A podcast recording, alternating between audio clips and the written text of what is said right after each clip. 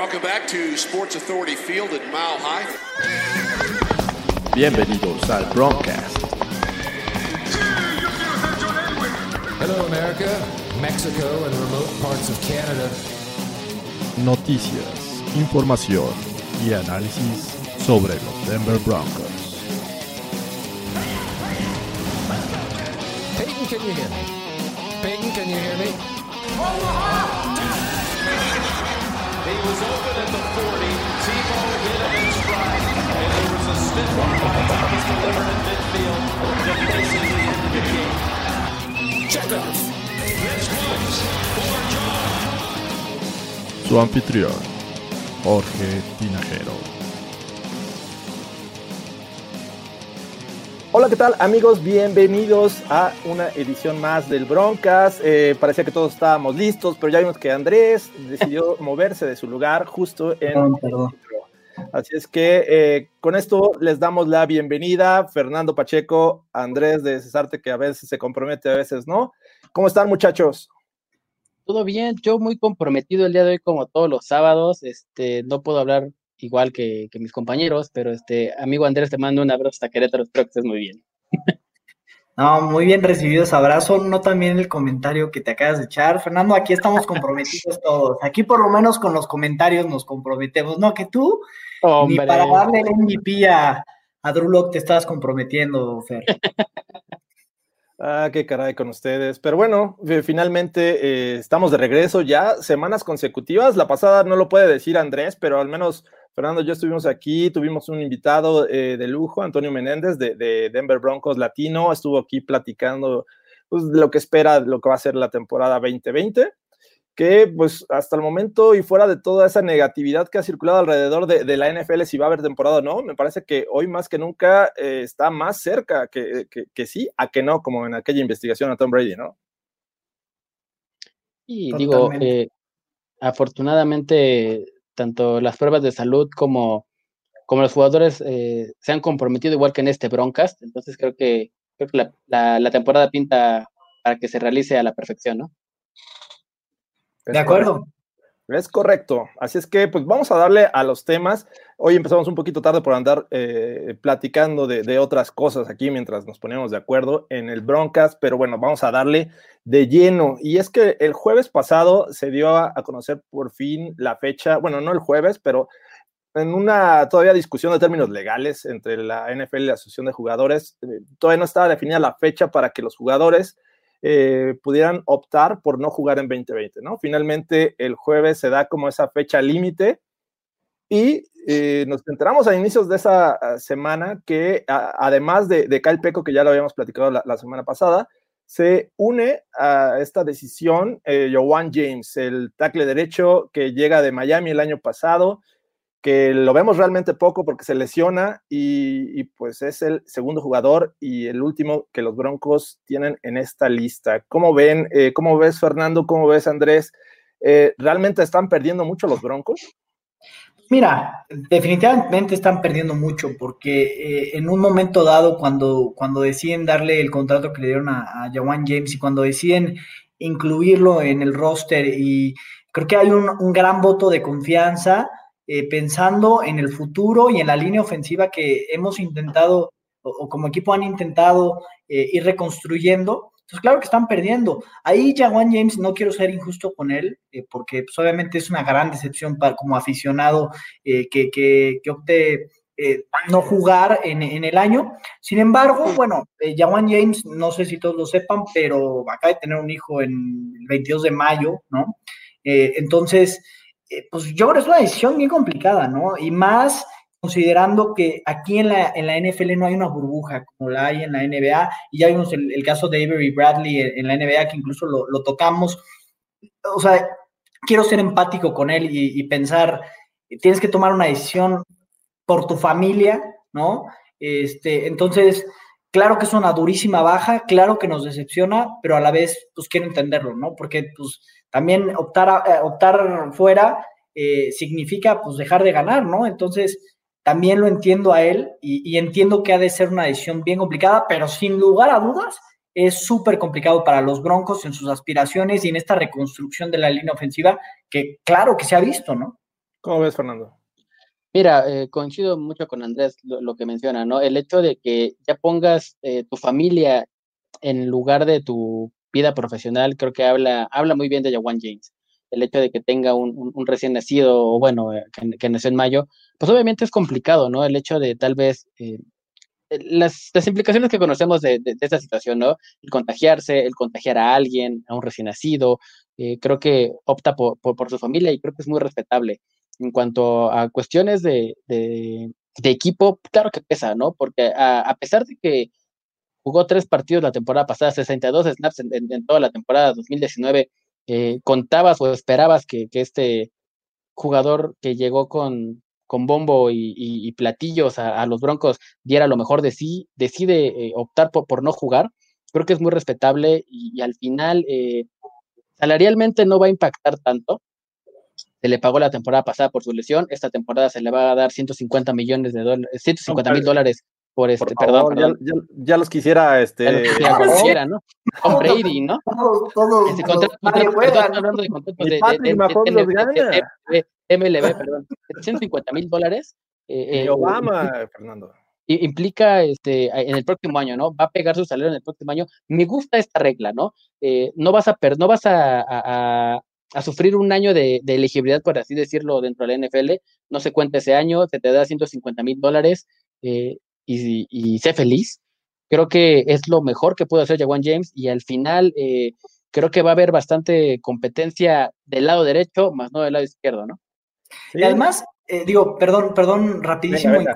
Él, había comentado en ese eh, statement precisamente que él pues, había estado trabajando fuerte por, por su cuerpo, eh, por tener un buen regreso. Y bueno, al final toma esta decisión y, y, muy respetable porque quiero imaginar que esa decisión no es decir, oye, avisarle a su esposa qué, qué decisión va. No, es, es conjunta y eso es muy respetable porque por más que yo me, yo me quiero imaginar un jugador lesionado que viene con tanta expectativa, que quiere regresar y decir, por esto vine a los Broncos, porque juego así, porque tengo este rendimiento, eh, pues tiene que tomar una decisión conjunta y, yo quiero estar seguro de que él en el fondo de su corazón dice, qué lástima, ¿no? Pero ni modo, perdón. Eh, no, y, que, la verdad, eh, ya tocaron el tema, muchos de los jugadores que optaron por no jugar este año radica en la cuestión familiar, ¿no? En, lo personal, muchos tuvieron recientemente un hijo, no necesariamente el primero, pero, pero pues por eso deciden no jugar, ¿no? No arriesgar el tema familiar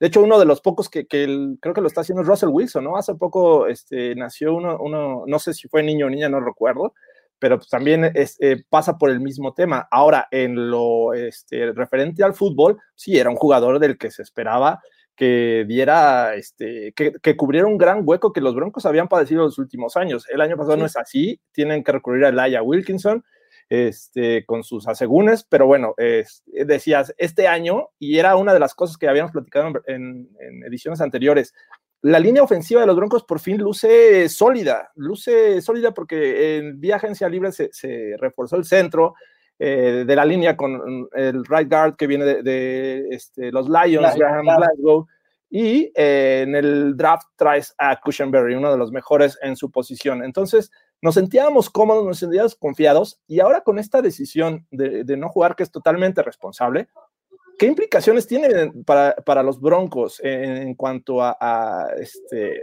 al fútbol se refiere? ¿Cómo ves, Fernando?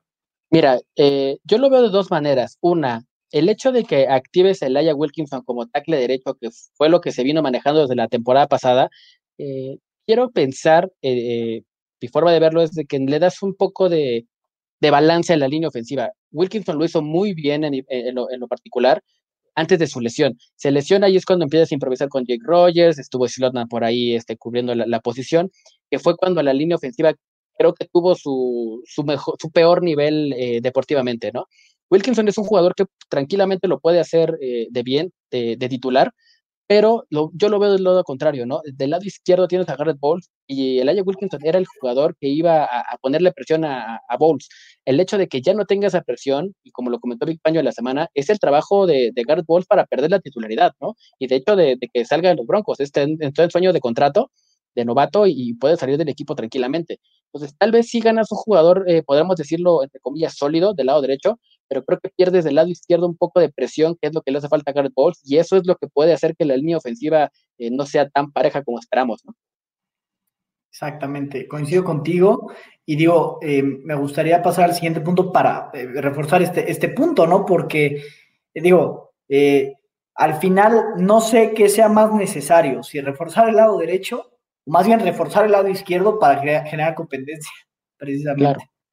Sí, eh, bueno, finalmente este, la opción inmediata que todos pensamos es recurrir a Laia Wilkinson, que comenzó este, en el roster como en la lista de eh, la, pop list, ¿no? De PUP list, este, que no, no pueden. Unable to perform. Physical unable to perform. Eh, pero inmediatamente lo, lo, traen junto con Ethan Muti, el otro novato que también es liniero ofensivo, más como guardia. Y bueno, ¿qué, ¿qué, implica? Wilkinson realmente les genera esta confianza, como decir, ok, se fue James, no va a jugar, eh, Wilkinson puede con la chamba, o es necesario hacer algunos ajustes. En lo personal, creo que Wilkinson le da una estabilidad a la posición por dos razones. Es su segundo año con el equipo en la misma posición y es la continuidad que tiene con Mike Munchak.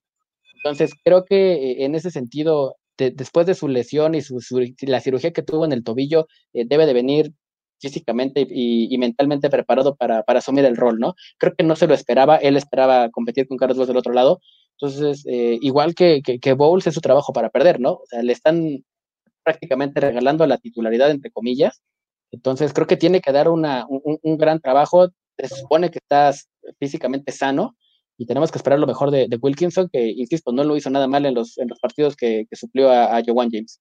De acuerdo. Yo creo que Wilkinson iba eh, en, el plan iba a entrar en la rotación de tackle, eh, buscando que, meterle presión a, Garrett Bowles.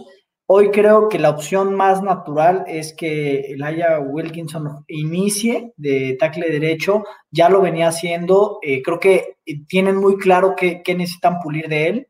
No, no es que no haga sentido traer un veterano, por supuesto, pero yo creo que hasta me hace sentido mantenerlo de titular y traer un veterano para meterle presión a Garrett Bowles, porque creo que la posición de Garrett Bowles específicamente es la que más necesitamos eh, pulida, ¿no? Y más por, por, lo que implica Drew Locke ya como titular, que tenga esa eh, tranquilidad en su lado ciego, ¿no? Ese es, el punto que tal vez me preocupa, que tal vez Wilkinson eh, podía meterle un poco de, presión a, a Garrett Bowles y hasta podría hacerlo en un momento dado, si, si dijeran, bueno, pues entras tú, pues lo podía hacer eh, bastante bien, pero hoy con ya con esta baja, pues como que te sientes medio pelón de por fuera, ¿no? sí, y, es lo que les decía, el nivel de confianza del que platicábamos hace unos, unos meses, que eh, ya tenemos una línea ofensiva decente, ahora no sé qué tanto haya disminuido con esta decisión. Mm, si, si estábamos en 8, creo que ahorita andamos eh, rascándole al 6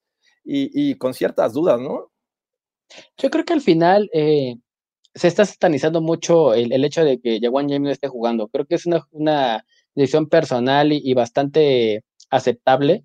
Yo como fan de los Broncos y creo que como jugador de que en algún momento lo, lo fui, creo que es completamente aceptable.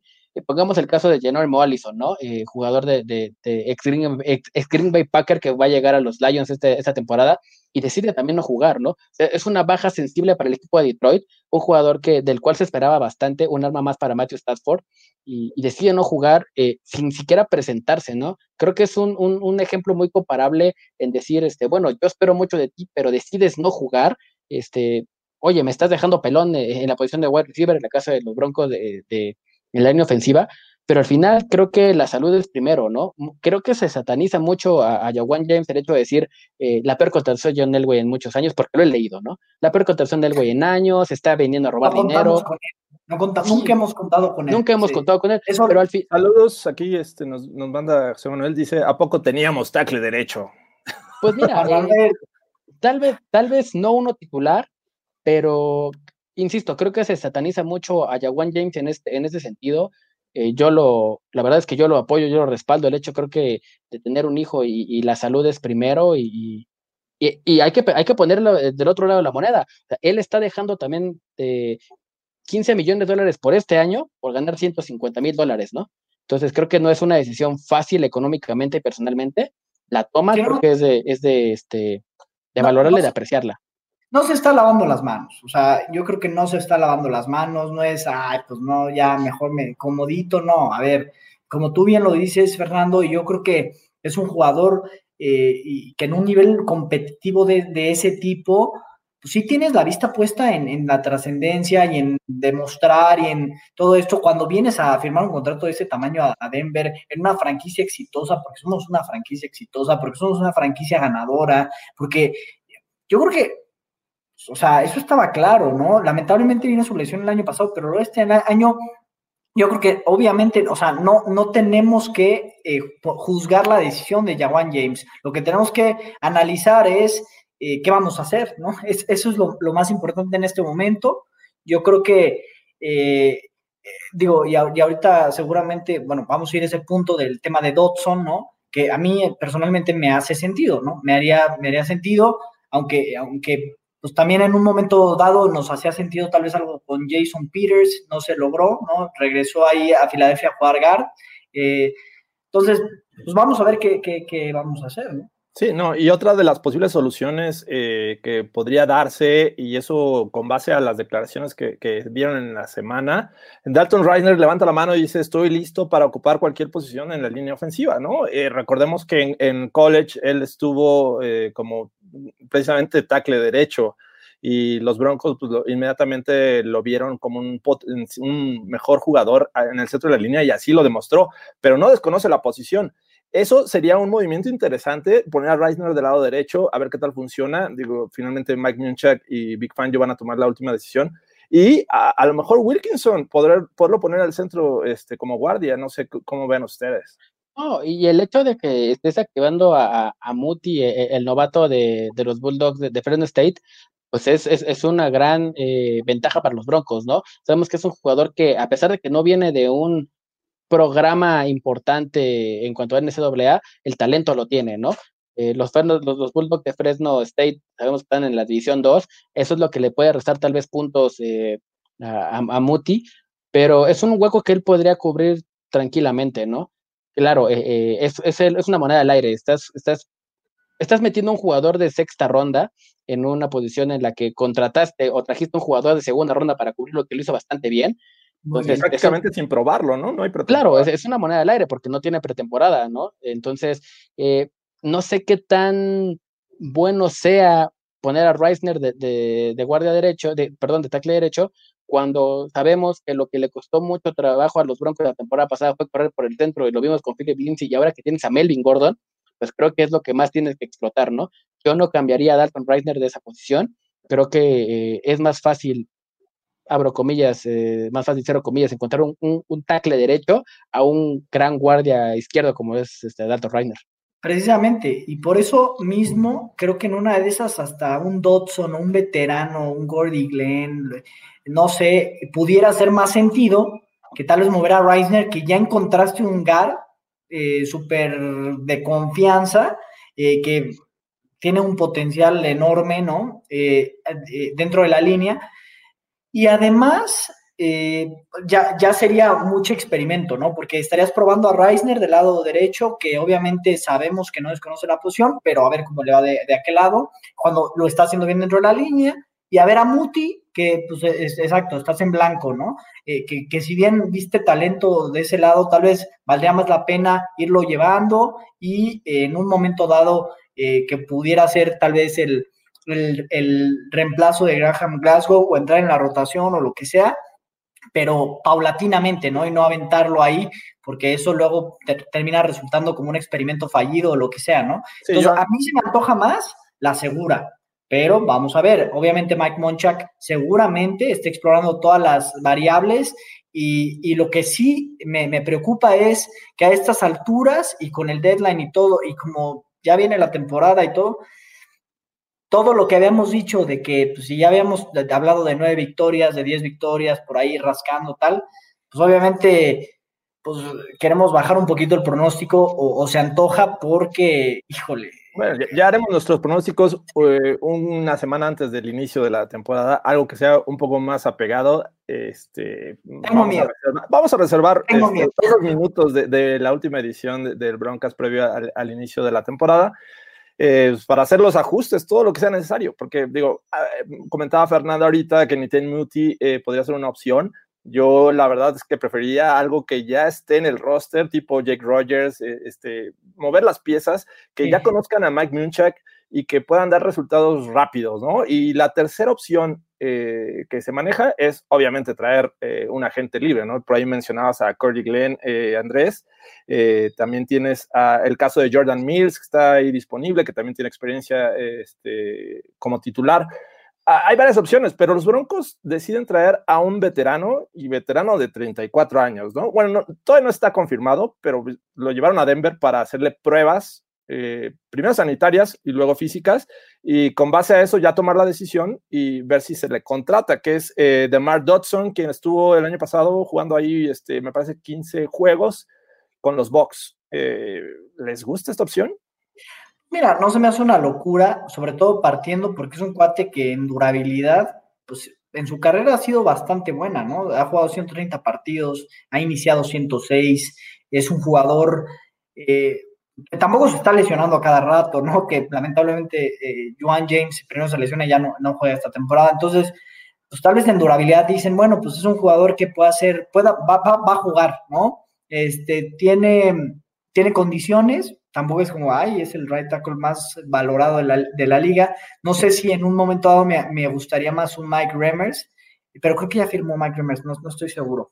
Pero, pero bueno, a ver, la verdad no me parece una mala opción para nada, algo vieron en él eh, y pues hay que analizar. No, yo, yo, no me, yo no me cerraría a que, a que es una mala opción. ¿Tú, ¿Tú lo ves, Fernando, como un plan A o como un plan B?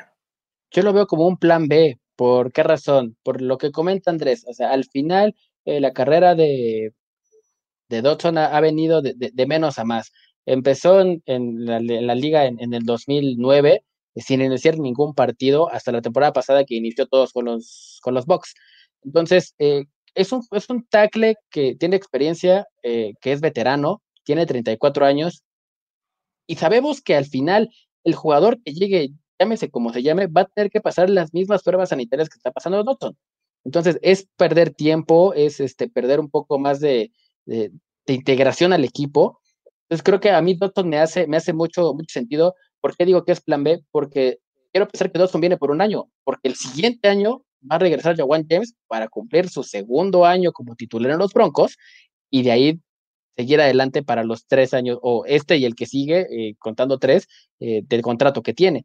Entonces, debe ser, debe, debe ser una opción, una opción B para decir, bueno, te traigo un año, cúmpleme la chamba, porque viene Jaguan James, viene el titular eh, del siguiente año, ¿no?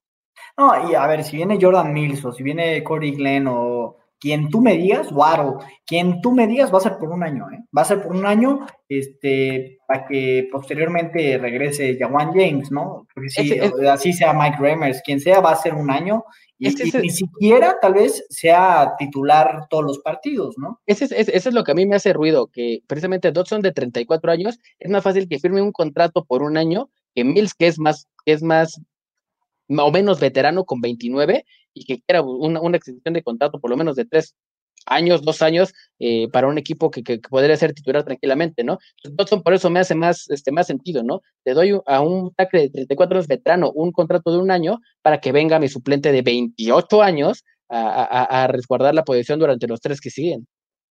Y, y, también este, yo quiero ponerles un, un, tema que creo que muy pocos están eh, este, tocando y que es ¿qué, nivel van a tener estos jugadores que van a descansar un año? O sea, y ponle a Jawan James, van a ser dos.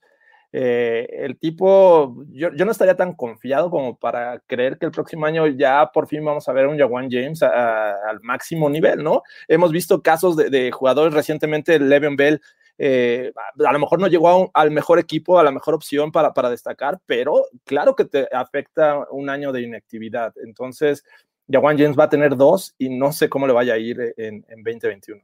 Por ahí, por ahí está el caso de Aldon Smith, que por ejemplo Ulises Arada es el primero que dice que Aldon Smith va a tener un gran año. Pero por supuesto que no, yo te firmo que Aldon Smith, hiperbost, no puede estar tanto tiempo fuera de la liga. Se juega la posición que quieras. Bueno, el punter, el punter sí puede estar un rato fuera de la liga. También son personas, Andrés, por favor.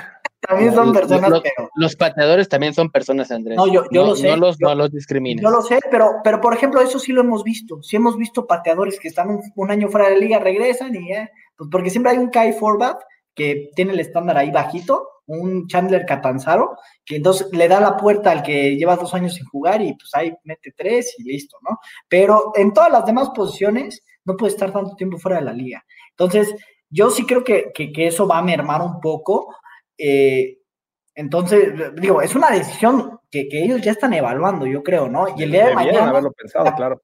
la competencia está durísima. eh, tú- todos sabemos cuánto es el promedio de un jugador en la NFL. O sea, puedes quedar fuera fácilmente, ¿no? Ya lo vimos con Aldon Smith, aparte con sus múltiples temas extra cancha, ¿no? Quiero, quiero ver cómo regresa y en una de estas, en la semana 4, ya no tiene chamba. Entonces, eso, eso, todos los jugadores que, que, que- porque Odell Beckham, Odell Beckham está muy molesto de que haya una temporada en NFL, está muy molesto con la injusticia, tal, lo que quieras, pero él va a jugar y va a cobrar, ¿eh? O sea, eso Por sí, porque él sabe que si se, si se da el lujo de salirse un año de la NFL, no va a cobrar el nivel a ver cómo va a andar, o sea, Money Talks.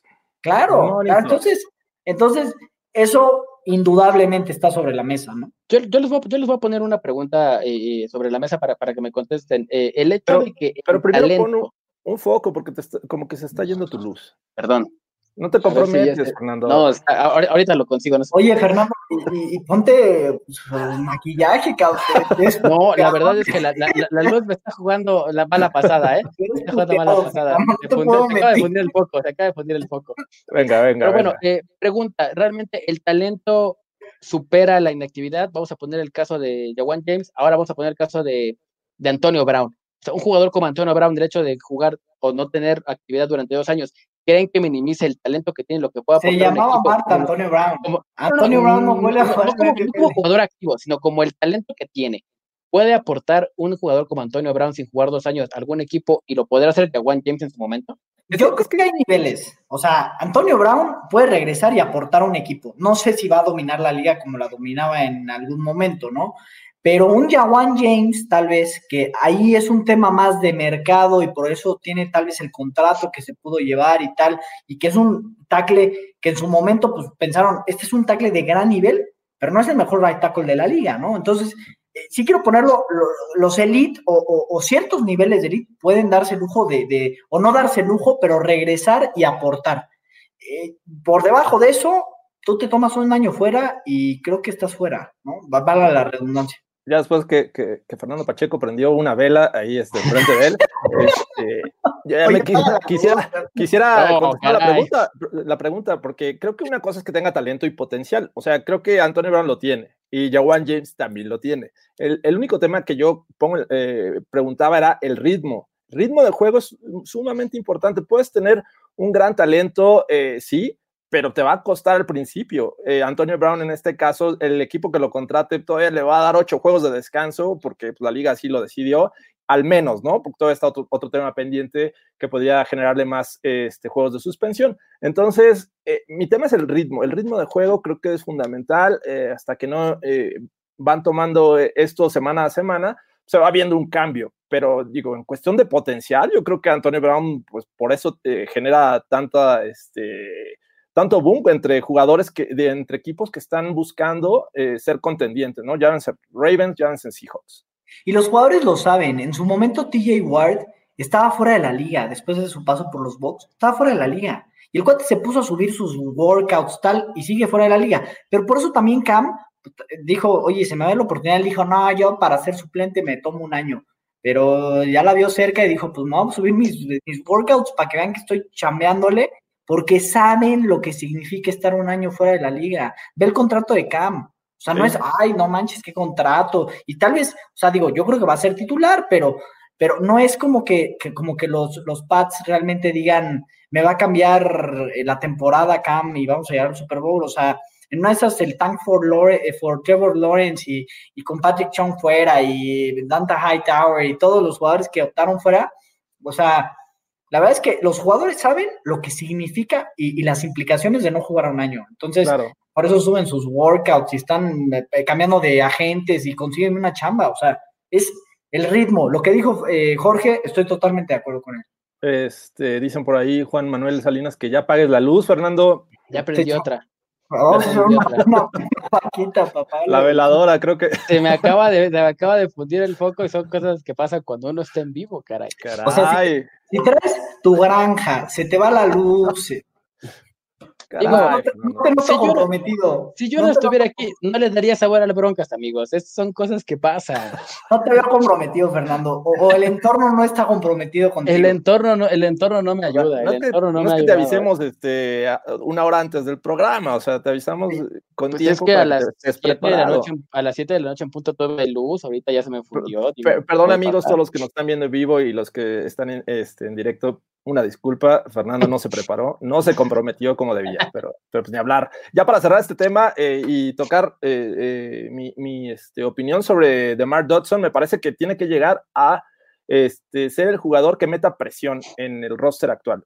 Llámese como se llame, no creo que vaya a ser el titular inmediato. A lo mejor gana, gana este, la competencia por, por la experiencia que tiene, pero creo que tiene que llegar a meter presión a aquel jugador que, que estén prospectando para ser titular. Llámese Laia Wilkinson, Jake Rogers, este, el que sea. Entonces, ese es, es mi punto. Y dentro de los males, pues el mejor es, creo que dos jugadores que optaron por no jugar 2020.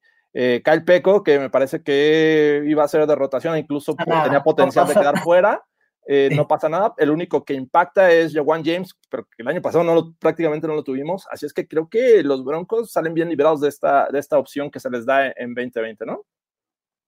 Sí, no, Sí. no, no, no, no estás perdiendo jugadores relativamente importantes, ¿no? Sí pierdes a Wa- a Jawan James que, que estaba proyectado para ser titular, pero bueno, eh, tienes a, a Wilkinson que lo hizo relativamente bien la temporada pasada supliéndolo, entonces creo que lo cubierto. Comprométete, Fernando, ¿cómo que relativamente bien? No lo hizo bien. O sea, relativamente bien porque se lesionó. Relativamente bien porque se lesionó, o sea, no terminó la temporada. Se lesionó. Te voy a enseñar un ejemplo de compromiso, Fernando. Dice Glossy Movies. Buenas noches, chicos. Un placer escucharles. Saludos desde Tenerife, aquí las 2.34 de la mañana. e- e- Eso sí es Carajo, compromiso, Fernando, caray, muchas carajo. gracias. Es un guerrero, no como Fernando Pacheco que no se compromete.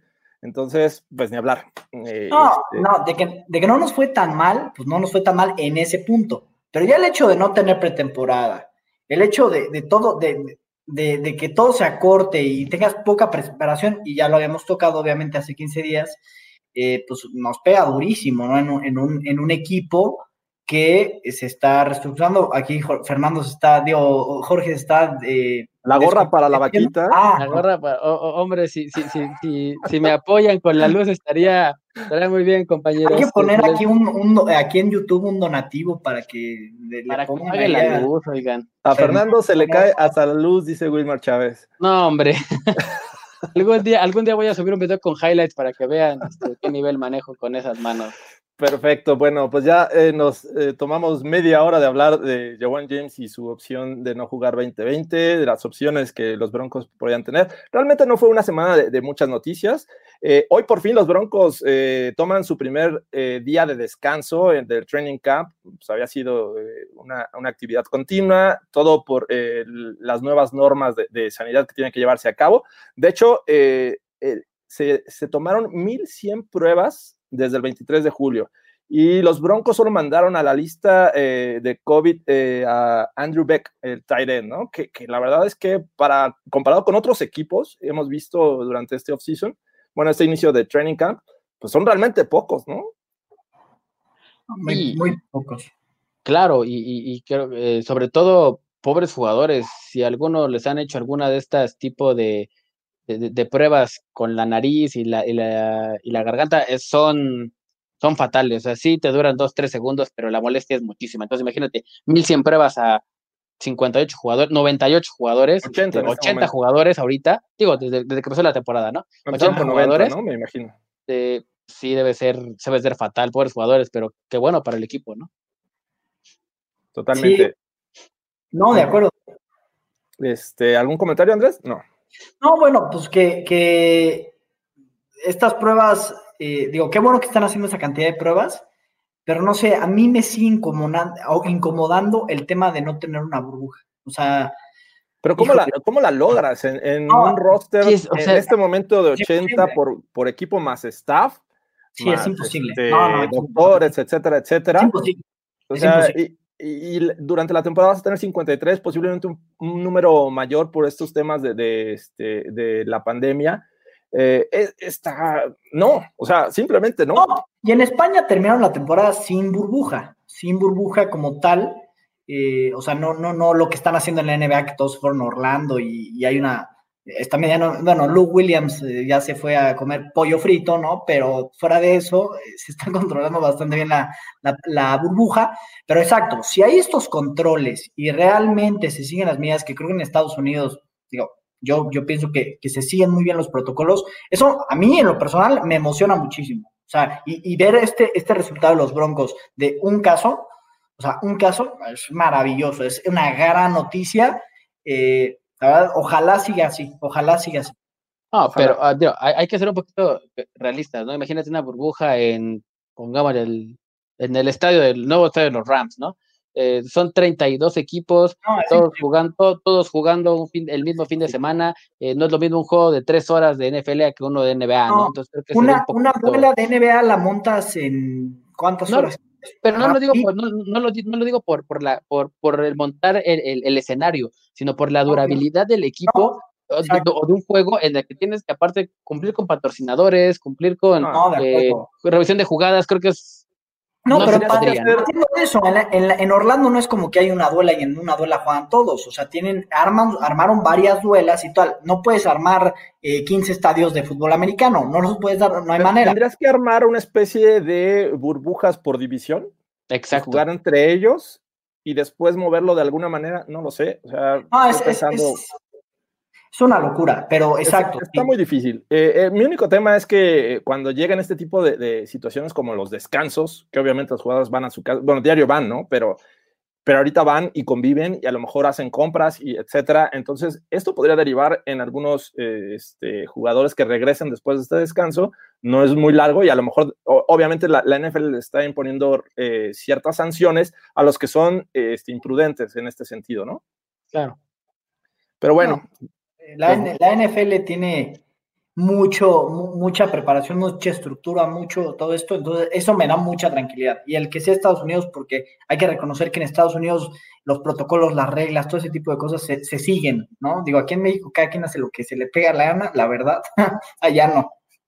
Y, bueno, también la NFL eh, está consciente de que una suspensión de la temporada podría ser económicamente devastadora, ¿no? Por eso, por eso se están arriesgando eh, eh, tal vez los dueños no, pero este, eh, me refiero en el sentido económico a llevar a, llevar a cabo esta temporada, con todos los riesgos que, implican.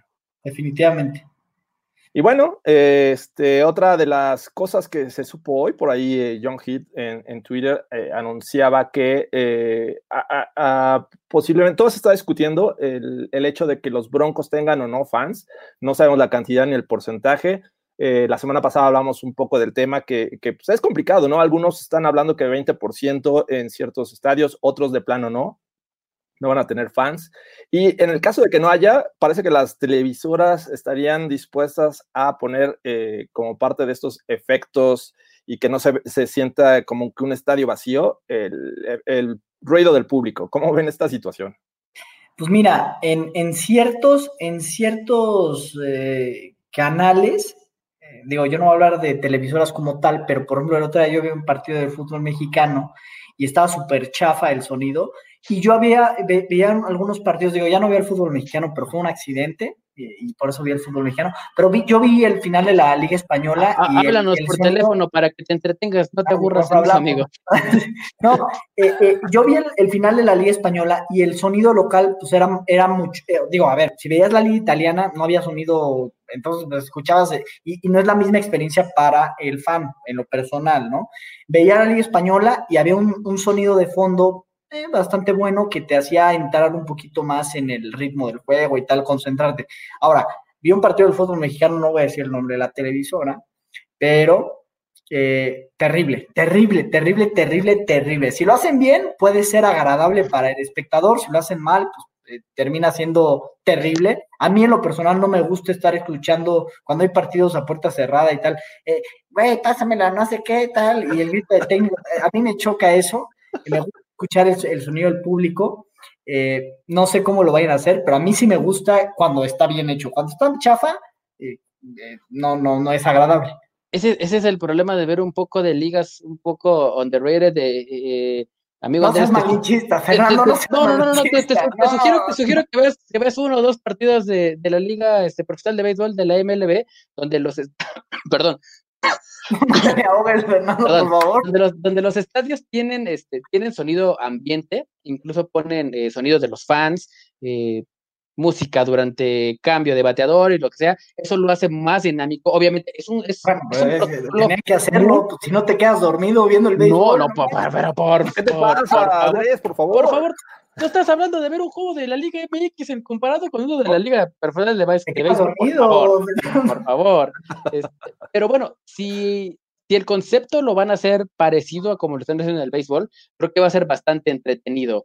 Eh, claro, yo creo que debe de tener algún alguna limitante en cuanto a, volumen, en cuanto a cantidad de ruido, para que no sea tan molesto, porque obviamente los jugadores, pues todos los que van de visita, ¿no? Eh, decir, oye, estás, este, estoy jugando sin público, ¿por qué me estás poniendo los altavoces al mil, ¿no? creo, que, eso... se en la NFL, ¿no? Exacto, entonces... No está regulado y no creo que lo vayan a regular.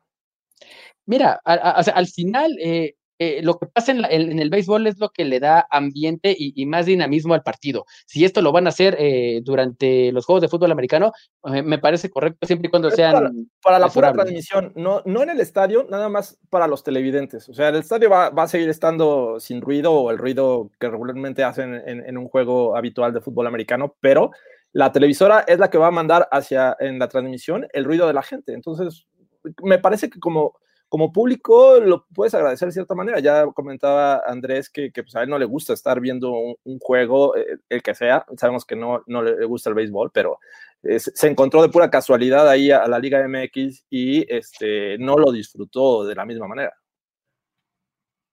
Sí, yo no lo, no lo disfruté. Eh, ahora, eh, lo que sí te puedo decir es que las ligas norteamericanas, o bueno, gringas, porque luego no les gusta que les digamos norteamericanos, Pero las ligas gringas como que pareciera que tienen una eh, identidad similar, ¿no? O sea, tanto la NBA como la NFL, como la MLB, como tal, traen, traen eh, formas de trabajo similares, no sé si compartan ways of working, ideas, tal. Entonces, pues yo esperaría algo similar, ¿no? No sé si has visto que en la NBA tienen los virtual fans y buscan conectar este experiencia tú puedes este, contratar tu, le llaman cutout, este, tu foto ahí que te ponen en las gradas este, para aparecer en el estadio. Entonces, yo ya vi a Fernando ahí. ah, por supuesto, yo estoy en el estadio de los Braves, atrás de home. Nos este, operamos para poner a Fernando ahí, este, soltando el hot dog. pero, pero mira, o sea, al final creo que eh, eh, es un buen elemento que tienen las grandes ligas para darle un, un mejor panorama a lo que realmente vemos durante todo el partido, ¿no? El pitcher enfrente del bateador es lo, es lo que vemos realmente todo. Te, jeteas, Fernando, te jeteas, la No, hombre, Andrés, caray, por, favor. por favor, Andrés, eh, yo prefiero ver un juego eh, el peor de equipo que tú quieras del MLB en lugar del Mazatlán contra el Toluca, o sea, no sé. Este. Yo solo sé que Juan Manuel Salinas tiene toda la razón, te digamos que un brujo, por favor. Antier. Hombre, me ha, hoy me ha pasado sin luz, ya me quedé sin voz, este, no ha sido mi mejor broncas, pero estoy comprometido. Y estoy. Me da mucho gusto, me da mucho gusto. Perfecto. Y bueno, ya para cerrar este broncas y antes de ir a los comentarios eh, de, la gente que nos está siguiendo en vivo, eh, hace 16 años el santo patrono de este eh, podcast, John Elway, fue inducido al Hall of Fame. Digo, obviamente se celebra, ya se pasó que el jueves era día en que Steve Adwater debió haber entrado, va a tener que eh, llevarse su ceremonia el próximo año. Por ahí Shannon Sharp también estuvo, creo que ayer, eh, celebró un aniversario más de que fue inducido. Nueve años. Pero hoy el santo patrono John Elway, el gran John Elway, este, cumple 16 años. Eh, sabemos que tiene un lugar especial en la historia y de la NFL me refiero. Eh, sabemos que es uno de los mejores que ha jugado este, esta, en esta liga, pero para ustedes, ¿en qué lugar se encuentra dentro de todas las opciones de quarterbacks en la NFL históricamente? Mira, yo, yo personalmente, eh, yo pongo solo seis corebacks por delante de John Elway, tal vez siete, tal vez siete. O sea, mi máximo, o sea, si el más abajo es el ocho, tal vez el siete. Para mí... Eh, es top ten, entonces. Definitivamente es top ten. O sea, a mí no hay argumento para decir que John Elway es top ten porque parte de la grandeza de un jugador es, es ganar y eso que estoy, pongo a Dan Marino por encima de, de John Elway, pero para mí definitivamente, no, bueno, yo soy, me. Claro, no, no, no, no, no, yo nada más, nada más muevo la cabeza porque creemos que. cada quien opina lo que, lo que quiere. A pesar de eso, eh, yo lo pongo en el 7. A pesar de eso, yo lo pongo en el 7.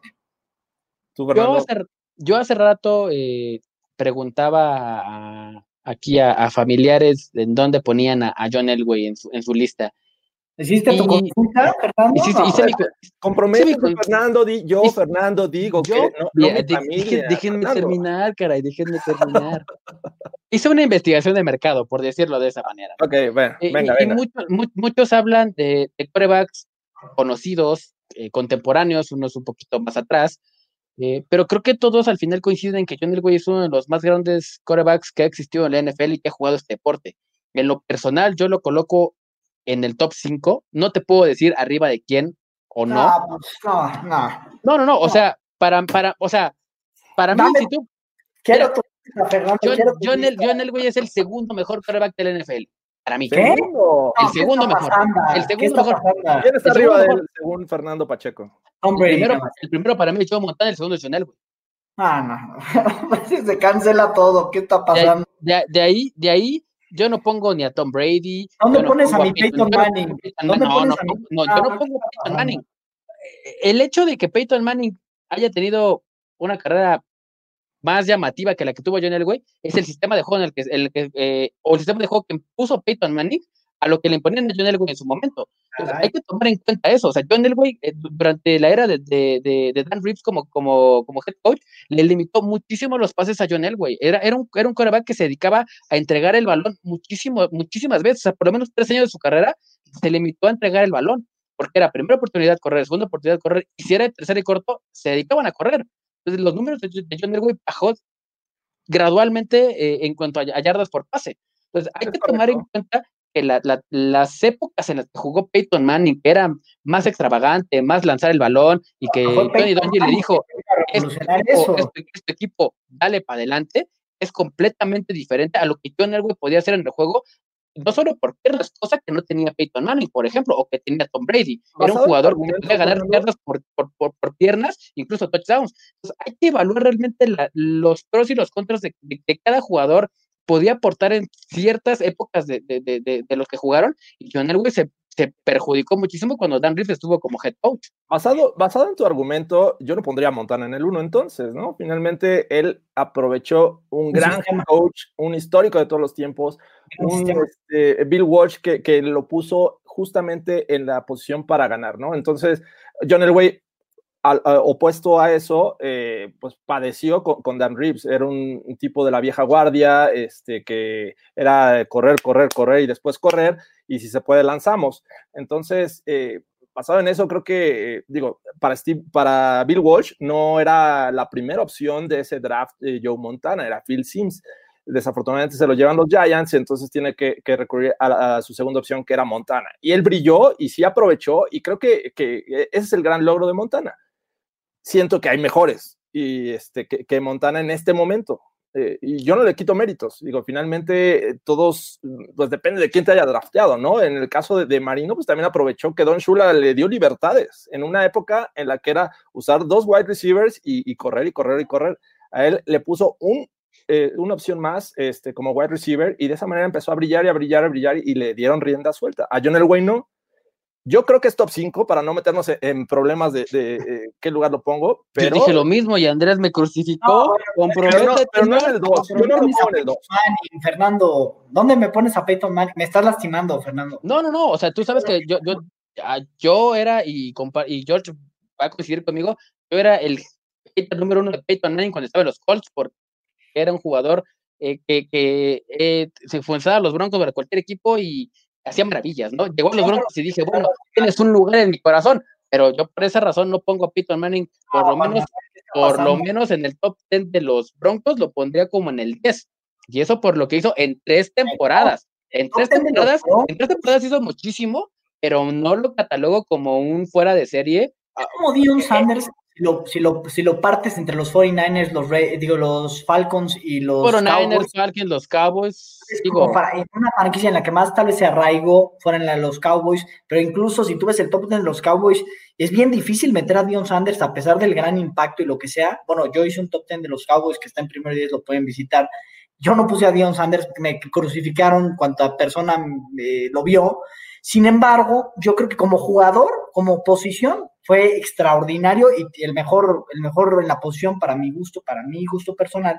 Pero en el top 10 de los Cowboys, como, y yo creo que cuando hablas de una franquicia y así, sí tienes que, y ahí por eso Peyton Manning me parece muy bien el, el top 10 que hizo precisamente Jorge Tinajero, donde lo pone en número 10, porque sí, sí, Peyton Manning jugó cuatro años con los Broncos y, tres. y lo que pudo hacer. Tres años, Tres. perdón, con los Broncos, O sea, jugó cuatro, pero realmente No, como no, el cuarto, el cuarto no lo contamos. cuarto tres, el Cuéntale cuarto no lo todos, contamos. Fernando, cuéntale todos. No, no, no, O sea, como, como- a- activo, activo tuvo tres. El cuarto, Bueno, de acuerdo. Y fueron extraordinarios. pero llevó sí, la- le- le- eso es otra defensa y cosa. ganó el Super Bowl, sí, pero no, no fue un jugador factor para ganar ese Super Bowl, hay que ser realistas. ¿Cómo, Pero cómo le- hablemos de John Elway, eh, y, y hablemos de John Elway, porque aquí no vamos a hablar de Peyton Manning ni de Joe Montana. Hablemos de John Elway. Yo creo que fue un jugador clutch, fue un jugador ganador. gana- el, el legado, el legado se te puede arruinar en ganaste o no ganaste, ¿no? Al final Peyton Manning gana dos Super Bowls si quieres, eh, y el segundo muy, muy, este, polviento. Y cuando Peyton Manning llegó a la liga pensando, y tú en el año 3 dirías, no, pues este cuate va a ganar 3, 4 Super Bowls, ¿no?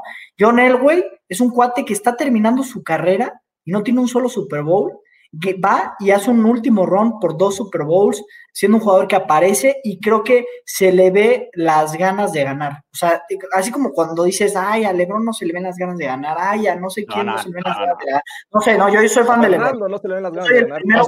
fan, pero lo que te puedo decir con John Elway es que se le veían las ganas de ganar. Un tipo que, que se murió en la línea y eso, claro que pasa legado, ¿eh? Más allá de, ay, tienes dos Lombardis, no. Juan Manuel Aparte- Salinas nos manda su propuesta de top 5 y es Montana en 1, Brady en 2, Marino 3, Elway 4, Peyton Manning 5. ¿Cómo lo ven? Me, me reservo mis comentarios. No, mira, o sea, a- a- o sea, al final creo que, eh, lo comentaba George, eh, creo que Marino tuvo más facilidades y, y más libro abierto o, o- o como lo quieran ver, para que pudiera ser que lo que tuvo John Elway, ¿no? John Elway siempre fu- fue un jugador eh, de coacheo, más no de libertades, que fue que lo que, lo que creo que no lo, no lo llevó a, a tener números más grandes, porque en cuanto a desempeño y en cuanto a características, creo que John Elway era mucho más completo que Dan Marino. Troy Aikman específicamente es un coreback que en postemporada, en postemporada hizo lo que tenía que hacer. No era un cuate espectacular, entregaba mucho el balón, lo que sea. En postemporada jugó maravillosamente. Cuando importaba, jugó maravillosamente. Obviamente tenía un gran equipo, tenía un gran equipo. Pero bueno, pues los, los, los juegos de equipo, pues se tienen que jugar en equipo. ¿no? Pero, Sí. pero, pero la línea, la ejemplo, por línea, ejemplo, creo que la, la historia es injusta con Troy Aikman, por la- ejemplo. no, pero la, no, a ver, es que la línea ofensiva que No, tenían los bueno, Cowboys en ese sí. momento contra Aikman El y el ataque terrestre y No, la calidad de los Ya no estoy poniendo a receptores. Troy Aikman en el top 10, ¿eh? Yo no pongo a Troy Aikman tal vez en no, top pero, na- pero por supuesto que no. Pero yo creo que la historia es injusta con Troy Aikman. Eso sí lo creo, porque pues, ha habido, por ejemplo, eh, Tony Romo, Dak Prescott ten- han tenido unas líneas, hijo, qué bárbaro. Digo, no, no, no, no, conservando las distancias, pero perdóname, Tyron Smith en su prime, este, Zach Martin en su prime, Travis Frederick en su prime, wow, o sea, dices. No, la, diferen- la no, diferencia es que es Jimmy Johnson. con. Es aquí Jimmy Johnson. Y lo mismo, lo mismo Mike Shanahan con Dan Reeves y John Elway, ¿no? O sea, Sí. creo que el, el plan de juego que le hizo Mike Shanahan a John Elway lo benefició muchísimo a lo que era Dan Reeves, ¿no? Incluso a, a pesar de que Dan Reeves los llevó a un Super Bowl y que no lo pudieron ganar. Hoy, te amo, Alan Colado, te amo. Gracias, gracias. El mejor es Peyton gracias. Por él me diste Hombre. fan de los Broncos, dice Alan Colado. Bien. Bueno, Eh, bueno, eh, para, para Andrés, eh, top 10, para Fernando, para mí, top 5. Entonces, este, digo, es injusto. Ah, ah, hubo corebacks en el pasado, previo a la, la era del Super Bowl, Otto Graham, eh, Johnny United todavía la alcanzó, pero no, no en los mejores años de su carrera. Este, la era Super Bowl me refiero. Entonces, que no, tampoco está en mi top 10, pero, pero está ahí en el, en el 11 tal vez. Este, yo, no, yo la verdad no le quito nada a John Elway, por supuesto que no. De hecho, es, es un jugador que yo admiro y, y lo he dicho siempre. Y, y, bueno, si hoy los Broncos tienen la gran fanaticada que tienen en México, por ejemplo, pues eh, tú le preguntas, ah, ¿por qué le los Broncos? John Elway. John Elway. John Elway. O sea, enamoró a multitudes John Elway. Entonces, Claro. su grandeza es santo patrono. indudable. Venga, pues con estos temas concluimos esta edición del, del Broncast. Vamos a ver qué comentarios tenemos aquí pendientes. Ya hemos pasado algunos. Dice Edu Villarse, hoy sí llegué a prender la luz. Ay, échame la mano, Edu, porque yo no tengo, se me fundió el foco. Pues no, no, no prendió la luz de Fernando Pacheco. No. También nos dice, hay que revaluar el contrato de James, 17 millones por tres partidos y 34 por venir por alguien que no sabemos en qué nivel regresará después de dos años sin jugar. Se firmaron 51 por el nivel que traía. Bueno, ya, ya hablamos un poquito de eso, ¿no? Claro. Sí, de acuerdo. Eh, buenas tardes. Eh, Aldo Emilio Gómez dice saludos desde Panamá. Saludos Panamá. Panamá. Muy Van a bien. robar la de Van Halen. Exacto. Dice eh, José Luis López, ya están pensando en traer a, a DeMar Dodson, que ya lo hablábamos, de Tampa Bay. En todo parece indicar que si pasa el protocolo sanitario y pruebas físicas, pues va a jugar. No sabemos si sea titular, vamos a esperar eso.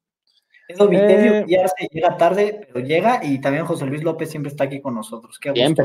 Sí, José Luis López, gracias por, por vernos una vez más en vivo. Dice, por cierto, buen programa. Y Jorge, ten fe, todos los equipos tienen que ajustar por, por el tema de la pandemia. Denver tendrá buena temporada. Eso quiero creer, de verdad. Ojalá. Este, y pues, ojalá que sean buenos deseos. Buenas vibras, buenas vibras.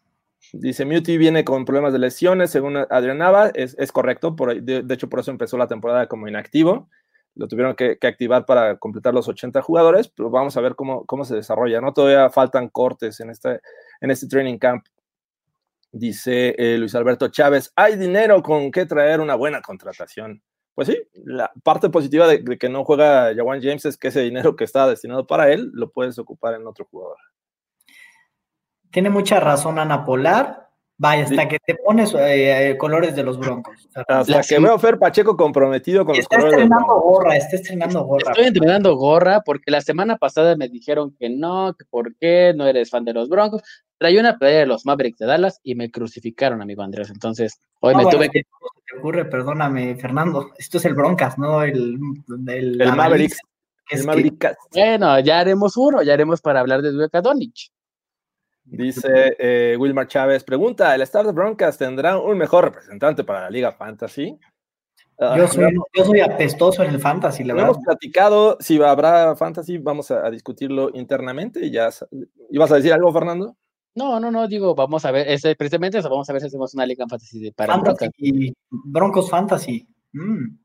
Este, bueno, eh, José Luis López también hace un comentario sobre Odell, que es de vergüenza teniendo la infraestructura y la atención médica de la mejor liga del mundo y pidiendo que se cancele. Bueno, no era como que pidiera, ¿no? O sea, se quejaba de que, que ellos estaban expuestos. Pero, pero, pero además eh, hablaba también de la injusticia racial y de. Hablaba, bueno, mira, de Odell, yo creo que ya podemos esperar lo que sea. Por ahí yo escuchaba a Stephen A. Smith decir que, pues si no te parece, no juegues. O sea, tú puedes, nadie te está diciendo, ay, juega. O sea, y sé congruente con lo que expresas. Tú puedes no jugar. Si estás de acuerdo, si quieres hacer un impacto como, como hay, hay gente que dice, oye, yo no voy a jugar porque no me parece justo y por lo que, lo que tú me digas, bueno, sé congruente con lo que estás diciendo. No salgas allá a decir, ah, pero quiero mis 17 millones o no sé en cuánto esté el contrato de Odell, sinceramente, y ni me interesa.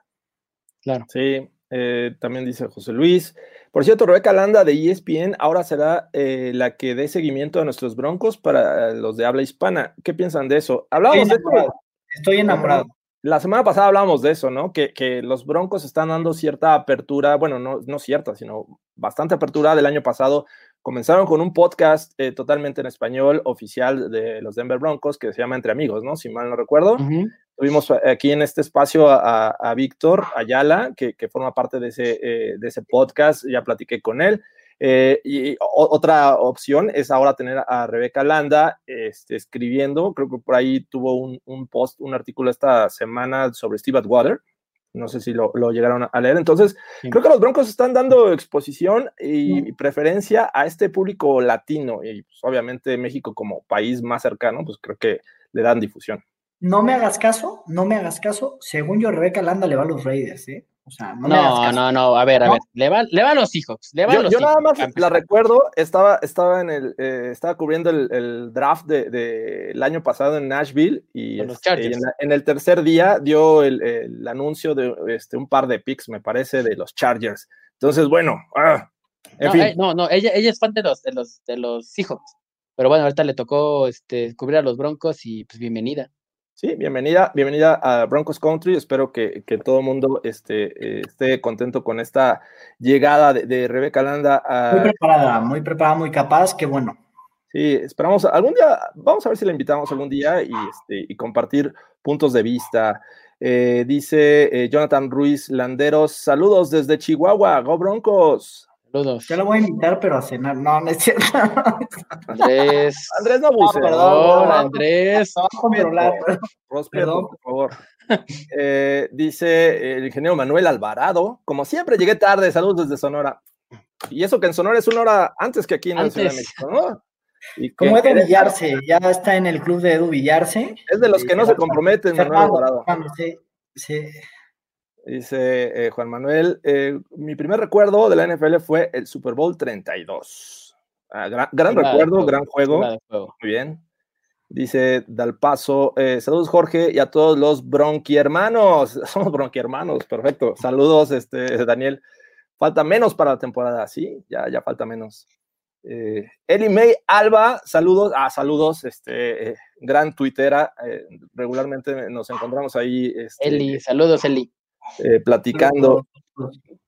Jonathan eh, Ruiz, este ya lo pasamos. Eh, me encanta la actitud, liderazgo y ganas que está mostrando Drew Locke. Parece que sí será el indicado, ingeniero Manuel. esperemos en Dios, esperemos en Dios. Kevin Carlos, ¿creen que Von Miller regrese al nivel de antes del 2019 o se está apagando? Buen tema. No, no tiene que regresar por lo que se ha visto en tus workouts y todo lo que salió en la semana, ¿no? De de, de, que vio el, documental de Jordan y la, mentalidad de Jordan, la mentalidad de Kobe, el, Black Mamba, todo esto, este, viene como un líder nuevo. Eh, se espera que, que, vaya para un nivel, no antes del 2019, sino mejor, ¿no? Para este año. Perfecto. Este, ¿Cómo ves, Andrés? No, yo creo que va a regresar. y más comprando el del otro lado, ¿no? Estamos hablando de un Future Hall of Famer que tiene unas cualidades inéditas, auténticamente. Tiene a Bradley Chubb del otro lado, por supuesto, entonces no, es tan fácil eh, contrarrestarlo, vamos a decir. Además de que, bueno, es un cuate con una mentalidad muy, muy fuerte. O sea, a mí me gusta mucho eh, el, rol que está queriendo adoptar hoy con, la salida de Chris Harris y todo lo que había comentado precisamente Fernando en capítulos anteriores yo creo que va a regresar. Yo creo que va a regresar. Hoy está en el top 30, por ahí eh, me, comentaron en Twitter ahí José Matuk, me decía, no, el top 30, cualquier cosa. No, a ver, espérame. O sea, eh, estamos hablando de cuántos jugadores en la NFL están en el top 30 y no es por nombre, es porque es un jugador súper, súper, súper capaz, súper consistente. Digo, el año pasado no fue su mejor año, pero va a regresar. Yo estoy convencido de que va a regresar. Perfecto. Ya por último comentario, Larry Lau nos dice, inviten a Landa a un broadcast. Pues vamos a hacer lo siguiente, vamos a, mandarle tweets todos los que nos están viendo eh, en vivo y, este, y los que no eh, lo vieron posterior a esta transmisión. Vamos a mandarle un tweet a Landa, a, a Rebeca, y le decimos, oye, me gustaría que participaras en el broadcast. Nosotros también le extendemos la invitación y pues esperemos pronto este, tenerla por acá, ¿no? ¿Qué les parece, muchachos? Me parece muy buena idea. Jalapa, jalapeño, Halloween. Perfecto, pues esto fue el broadcast del 8 de agosto. Ya estamos prácticamente a un mes del inicio de la temporada. Así es que, eh, pues, la mejor vibra para que todo salga este, como se está planeando, ¿no? Eh, Fernando, Andrés, fue un placer otra vez discutir con ustedes y platicar sobre los Broncos. Todos los que estuvieron aquí presentes, gracias. ¿Cómo los encontramos en redes sociales, Fernando? Fer Pacheco 43 en Twitter, eh, hablando de los Broncos, un poquito de NFL, y vamos a tratar de educar a Andrés de Cesarte para que vea por fin el rey de los deportes, el béisbol. Ahí nos puedes leer, amigo Andrés. Tú, Andrés, ¿cómo te encontramos? Qué blasfemia, Fernando. Yo, JA de Cesarte en todas mis redes. Un poco de NBA, fútbol eh, y de los Broncos, por supuesto. Perfecto, no le hablen de, de béisbol porque este, no vas a saber ni de qué le están hablando. Que no, le- Andrés. no le entiendo tan bien. Bueno, ya, ya tendremos la oportunidad después de que pase todo esto de reunirnos, ver un juego juntos y, y que realmente eh, te, te interese. Vas a ver que te va a gustar. El rey No, de los deportes. Yo, Es el yo, rey de los personalmente, yo, yo, yo he ido a ver a los Red Sox, a Fenway Park, yo he ido a ver al Bush Stadium, a los Cardinals de St. Louis, Y de eso no aprendiste nada. y aquí vine a ver a los, a- fui a ver a los Diablos Rojos, la verdad. Es que, es, que- es- es que ese es tu problema. Fuiste a ver a los Diablos.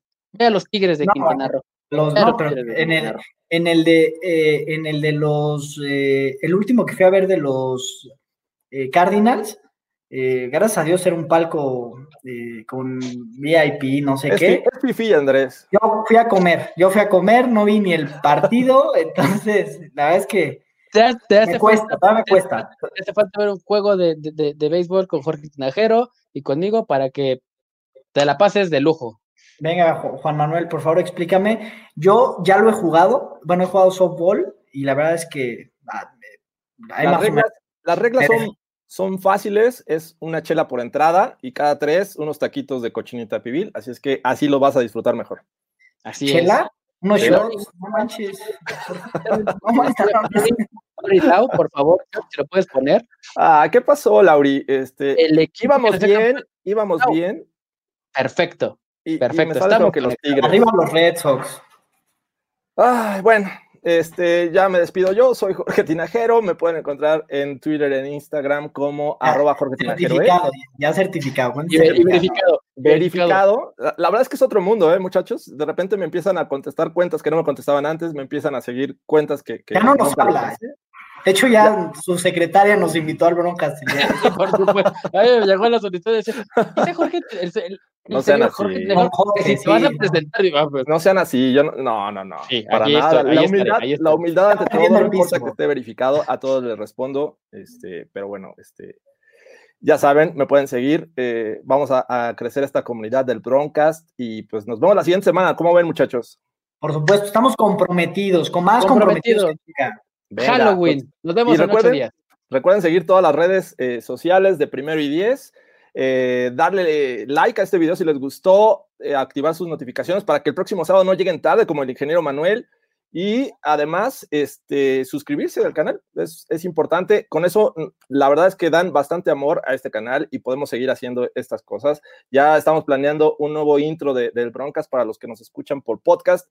Así es que, eh, pues, gracias Fernando de nuevo, gracias Andrés. Esto Gracias. fue el Broncast y nos vamos hasta la próxima. Muchas gracias. Bye.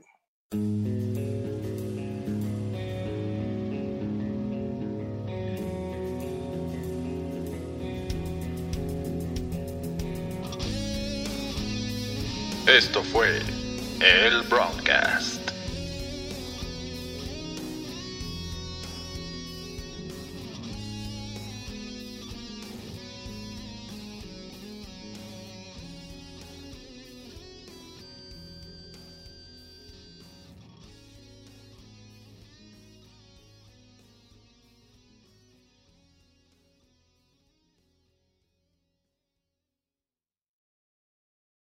When you need mealtime inspiration, it's worth shopping Kroger, where you'll find over 30,000 mouthwatering choices that excite your inner foodie. And no matter what tasty choice you make, you'll enjoy our everyday low prices, plus extra ways to save, like digital coupons worth over $600 each week. You can also save up to $1 off per gallon at the pump with fuel points. More savings and more inspiring flavors make shopping Kroger worth it every time. Kroger, fresh for everyone. Fuel restrictions apply.